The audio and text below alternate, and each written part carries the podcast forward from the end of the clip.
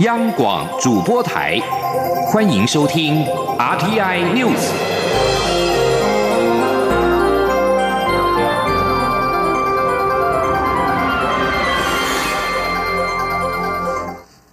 各位好，我是李自立，欢迎收听这一节央广主播台提供给您的 RTI News。在六四事件三十周年前夕，蔡英文总统今天在总统府接见海外民运人士，认识台湾民主人权参访团。总统表示，六四跟美丽岛事件分别是两岸民主发展的历史关键点，但是之后两岸走向了不同的路径。总统也指出，台湾非常关心中国大陆的民主跟人权发展。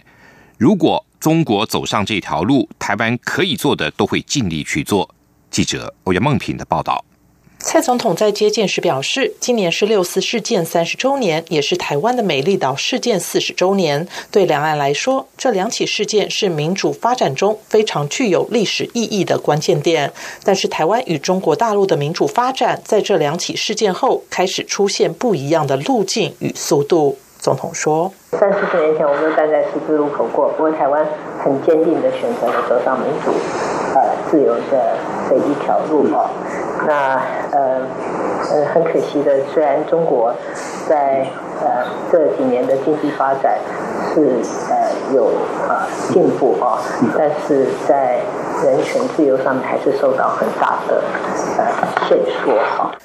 总统表示，其实台湾的民主化这条路走得蛮艰辛，能走到现在这里，要很感谢前辈们的付出。他并认为，在美丽岛大审中，民主前辈勇敢面对，给后辈很大的启发。民进党就在当时的氛围下诞生，所以不论党内有多少不同意见，都不能让这些民主前辈失望。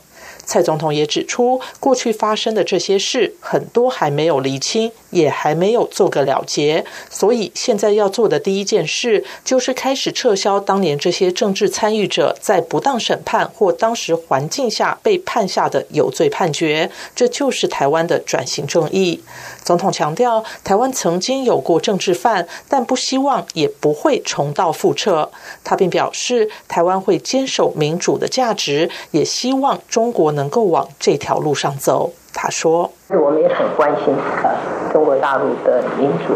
跟人权的发展啊，那这个是一个普世的价值。我也希望呃中国大陆可以往这条路上来走啊，那这条路。”必然走得艰辛，但是在这一条走上这条路的呃这个路上啊，如果我们可以呃做的，我们都会尽力来做。蔡总统在接见海外民运人士时，美丽岛事件的主角之一，总统府秘书长陈菊特地陪同。总统一开始就特别介绍，并表示陈菊应该有许多经验与故事可以和大家分享。中央广播电台记者欧阳梦平在台北采访报道。另外，陆委会今天也在六四三十周年前夕发出了三点声明。首先，直指北京当局掩盖事实，更在国际社会扯谎辩解；其次是认为中共集权专制根本无法回应人民对自由民主的渴盼；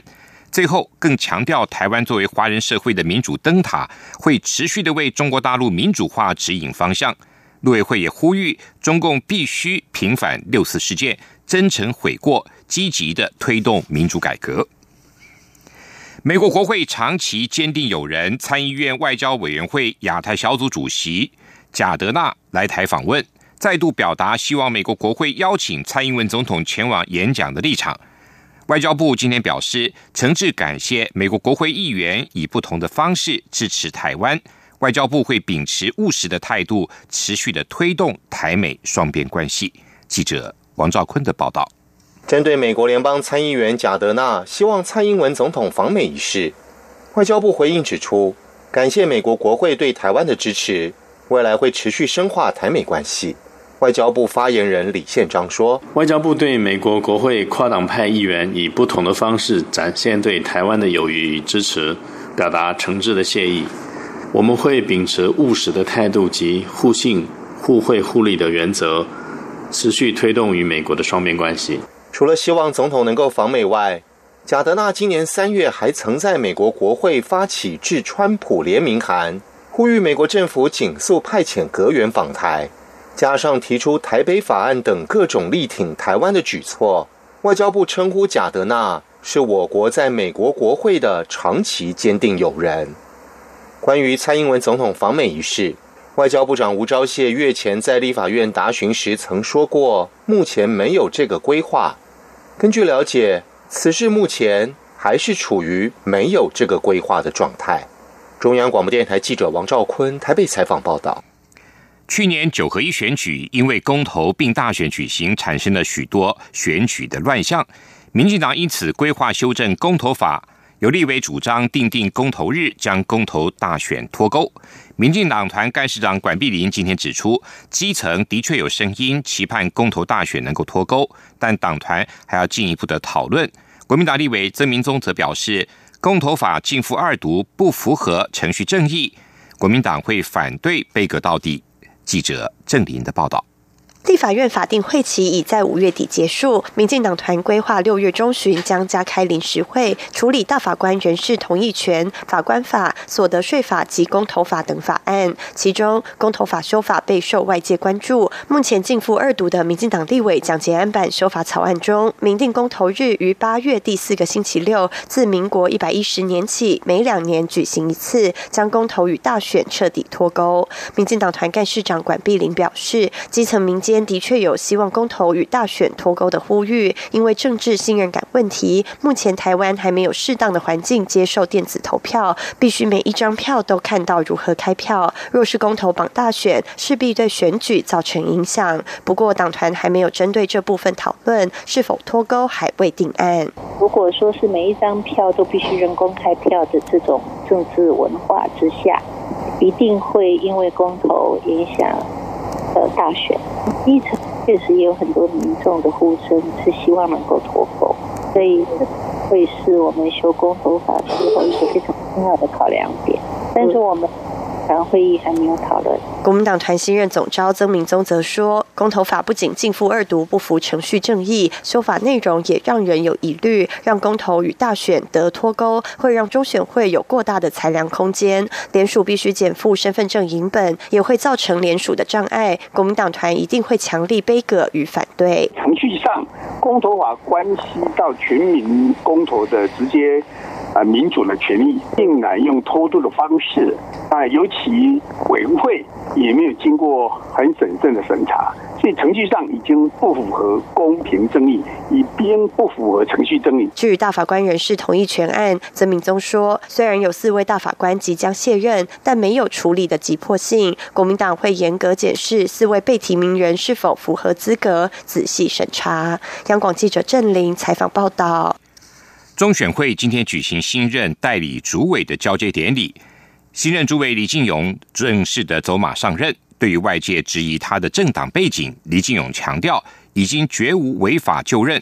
一定会依法行政。李进勇表示，就政治面来说，台湾实施的是政党政治。政党政治奠基于民主政治之上，民主制度是以追求人民跟国家最大利益为主，因此各政党都不该自外于支持与维护国家机关，他绝对会依法行政，用行动来证明各界的担忧是多虑的。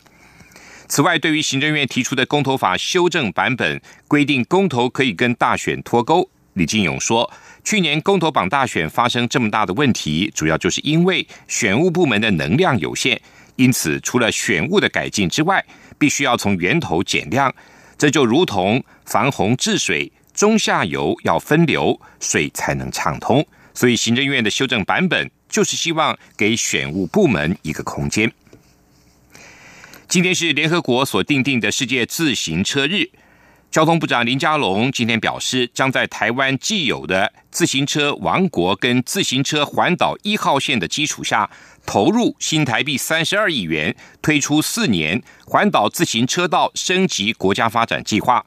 同时也定定二零二一年为台湾的自行车旅游年，打造台湾成为联合国的典范。记者吴立军的报道。联合国大会去年四月决议，将六月三号定为世界自行车日，鼓励各国致力推动自行车骑乘文化、运动活动与安全。不过，相较台湾，早在十二年前，行政院就已颁布五月五号为台湾自行车日，交通部更自二零一零年起连年举办台湾自行车节，二零一五年又完成上千公里的自行车环岛。一号线加上台湾素有自行车王国的美誉，让台湾在自行车领域的发展遥遥领先国际。如今，交通部长林佳龙更宣示，观光局将继二零一九小镇漫游年、二零二零脊梁山脉旅游年之后，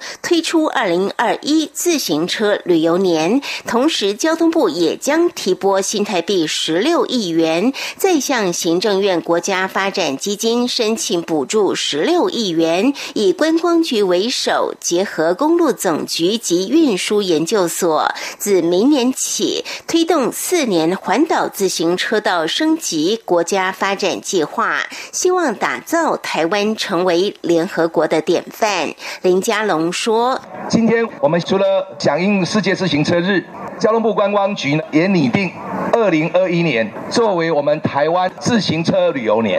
那我自己也召开会议，推出一个环岛自行车道升级计划，是四年的国家发展计划。那我相信啊，我们虽然不能参加联合国，但是台湾是自行车王国。那如果跟六月三号这个世界自行车日来整合，然后呢来搭配我们台湾自行车日跟自行车旅游年，绝对可以成为联合国的典范。林佳龙进一步指出，希望率先在两年内提升环岛自行车道及串联地方的二十五五条单车支线软硬体，除了将广设单车补给站。从两百多个倍增到五百个，同时要求所有自行车道品质需采一致性的国际标准，标线及号志也要统一，并以台中、彰化、南投、苗栗等中部四县市为示范区，让台湾的自行车旅游成为国家品牌。中央广播电台记者吴丽君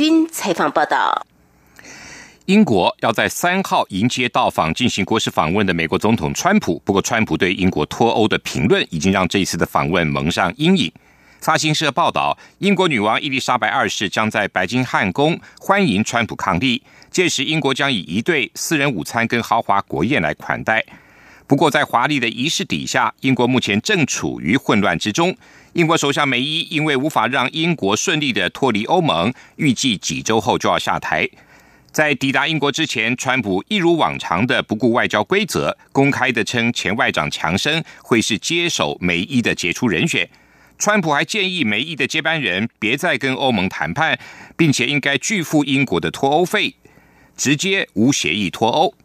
现在英美之间的特殊关系已经处于紧张状态，因为两国对于伊朗、中国跟巴黎的气候协议的态度都不同。伦敦市长。沙迪克汗称呼川普的行为引起不和，反对派政治人物也将背葛这次盛会，预期首都各地都会出现大型的抗议。苏丹一个主要抗议团体跟目击者表示，接掌权力的军事委员会今天动用武力，试图瓦解首都喀土穆军事总部外头的静坐示威活动。发行社报道。为反对前总统巴希尔的独裁统治，苏丹人民先前发动了好几个月的抗议，包括在喀土穆军事总部外面静坐。军方随后在今年四月把巴希尔赶下台，不过至今仍有好几千名抗议者在军方总部前面扎营，要求军事将领把权力让渡给过渡政府。目击者表示，他听见枪声，还听到静坐区域飘出了烟雾。另外一位居民也表示，他看到穿着警察制服的维安部队试图赶走示威者，但是军方否认使用武力赶人。不过，稍早，美国驻喀土穆大使馆就表示，对示威民众的攻击必须要停止。印度跟北部还有西北部连日飙下了高温，气温都在摄氏四十四度以上。一名拉吉斯坦省的农夫二号更因为摄氏五十度的炎热高温而中暑死亡。印度气象局表示，这样的高温可能还会持续一周。印度在过去一个星期各地都出现了高温，位于喜马拉雅山区，而且被视为避暑胜地的喜马偕尔省的乌纳县，气温也达到了摄氏四十四点九度。这里是中央广播电台台湾之音。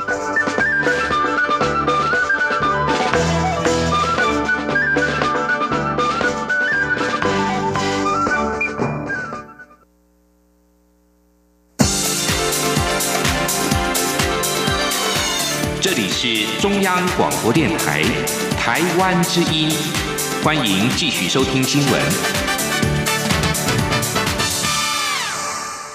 欢迎继续收听新闻。民进党将于六月八号举行二零二零党内总统初选的电视政见发表会。民进党秘书长罗文嘉今天邀请了总统初选候选人蔡英文总统跟行政院前院长赖清德双方阵营的代表阮昭雄跟李退之共同召开政见会的工作会议。会中以抽签方式决定政见会的发言顺序，先申论者后结论。而在第二阶段提问中，会中确认了三位提问人。包括自由时报总编辑邹景文、台湾公民阵线发起人赖中强以及金周刊的社长梁永煌。同时，双方阵营代表也达成共识，在证监会的录影过程中，候选人不得穿着印有个人姓名等选举资讯的衣物跟饰品。电视证监会播出前后中间空档的广告，严禁穿插候选人的个人竞选广告。还有发表证件时都不能使用手板或者道具作为辅助说明，双方阵营也不动员支持者到场。近来有关那手机民调遭到操控的等质疑，罗文嘉表示要请大家相信执政单位一定会秉持公平原则跟民调的公正性，坊间流传的各种作弊之说都不存在。另外，红海董事长郭台铭今天下午召开记者会，对于美中贸易战表达忧心，表示会出现金融海啸以来最严重的情势，呼吁蔡英文总统要轻忽风险，不可以轻忽风险，盲目的乐观。而蔡英文总统今天在下午也在脸书中回应，表示美中经贸冲突的特殊时刻，产业实力远比单纯的贸易协定来得更为重要。长期布局也比临时抱佛脚来的重要。台湾能够在美中贸易战之下维持相对稳健的总体经济表现，就是因为预先的判断跟做好了准备。高雄市长韩国瑜日前抛出发财外交，遭红海董事长郭台铭指示抄袭他的想法。对此，韩国瑜今天表示，发财外交的重点是以经贸为重心发展外交，没有抄袭谁的问题。记者。刘品熙的报道：高雄市长韩国瑜日前在凯道造势活动上喊出“发财外交”，遭红海董事长郭台铭指都是在抄袭他的经济政策。对此，韩国瑜三号受访时表示，这没有抄不抄谁的问题。他在凯道所讲的“发财外交”，重点在于转变过去撒钱的凯子外交模式。驻外大使馆除了要维系好友邦的感情，还应负有经贸任务，以经贸为重心进行发财外交。他说：“过去我们是撒钱，友邦来我们就不停的撒钱，所以大家都笑我们叫凯子外交。我们把它转化过来，用经贸当重心，我们外交一样可以做发财外交。我只用这个举例而已，这没有抄不抄谁的问题，只要对中华民国有利的，大家都认同我韩国瑜的想法，我都接受，好吧？”对于如何看待现在韩粉与郭粉壁垒分明，韩国瑜说：“其实不会。从大格局看，他一直强调，二零二零是中华民国的生死保卫战。过去这三年，台湾人民过得很苦，两岸关系急剧冷冻对撞，这非常可怕。万一两岸间发生任何误会与冲突，会非常危险。这个情况如果再不改善，台湾将越来越危险。因此，他要再次呼吁蔡英文总统说清楚。”究竟要把两千三百万台湾人民带到哪里去？蔡总统既然要竞选连任，就有责任说清楚。对于韩国瑜提出发财外交引来党内质疑是抄袭，党外也不断批评。新北市前市长朱立伦三号受访时表示，韩国瑜说的发财外交，应该就是他曾提出的经贸外交。他表示。凯兹外交、烽火外交的时代早已过去，台湾应该透过做生意的方式拓展外交空间，以互利双赢的经贸外交作为台湾外交的基础与主轴。红海董事长郭台铭三号下午则举行应对中美贸易战下的台湾严重危机记者会。郭台铭表示，金融海啸以来最严重的情势已经出现。中美两国从贸易战扩大到全面对抗，台海危机将被重新定义。台湾不应该卷入美中两强的战争泥淖。他并批评蔡政府偏向美国，将使台湾未来在经济跟政治面都会产生很大的危机。他呼吁蔡总统立即召开国安等级的安全与经济国事会议，避免台湾在中美争端中被牺牲。张广记者刘聘熙在台北的采访报道。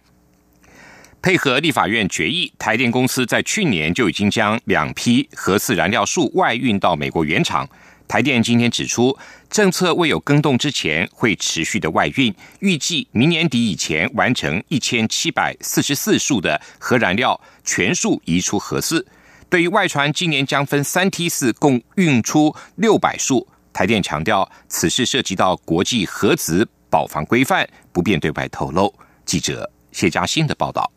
政府力推非核家园政策，立法院也决议将核四封存后所留下的一千七百四十四束燃料数全数移出核四。台电配合办理，二零一八年已将两批共四百束外运至美国原厂处理暂存。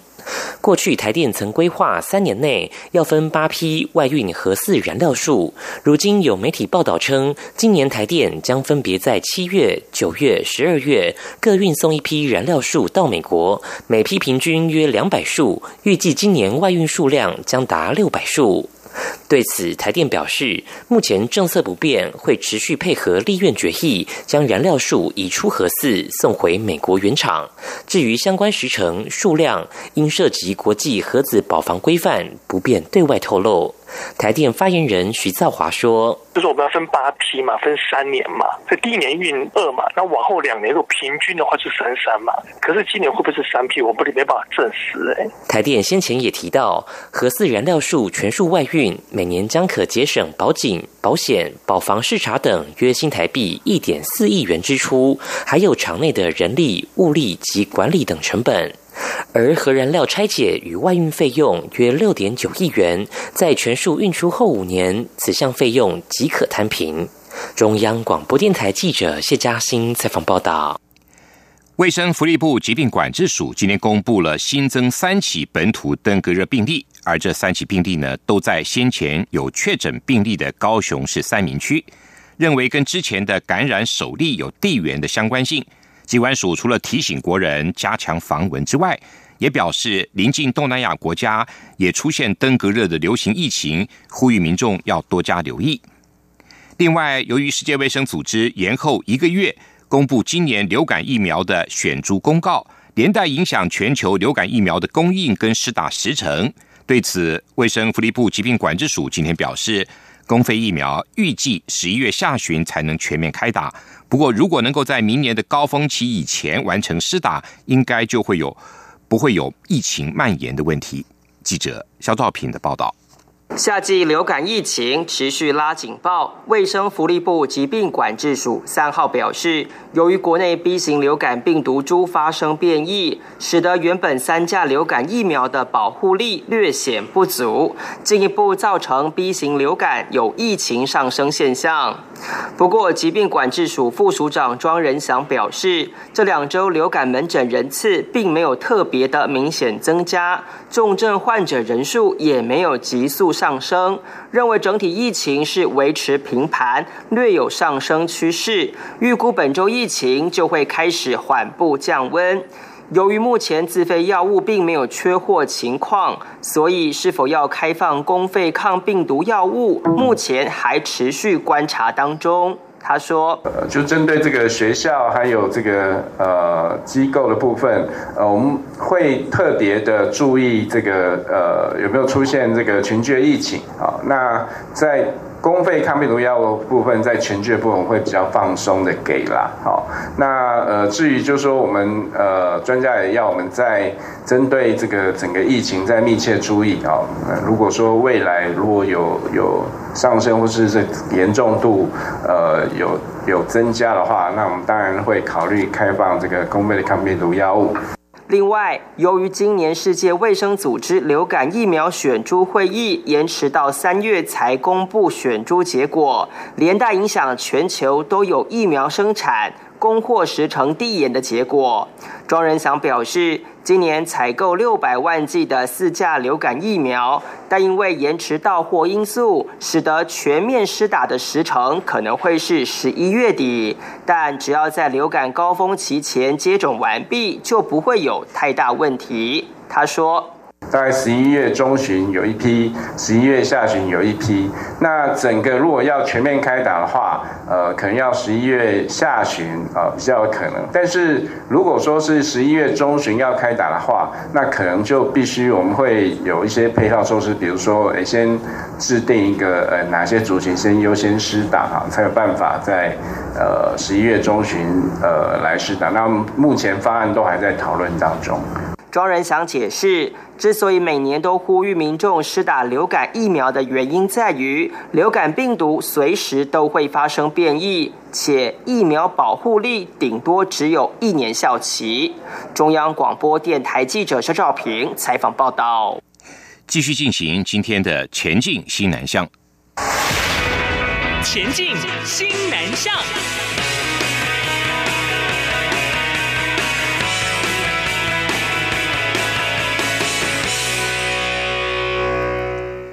马来西亚拿督陈荣洲毕业于台北的医学大学牙医学系。当年他利用暑休的空档，在台北市场卖起了家乡的螃蟹，让他在就学期间就赚到了人生的第一桶金。适逢台北医学大学欢度五十九周年的校庆，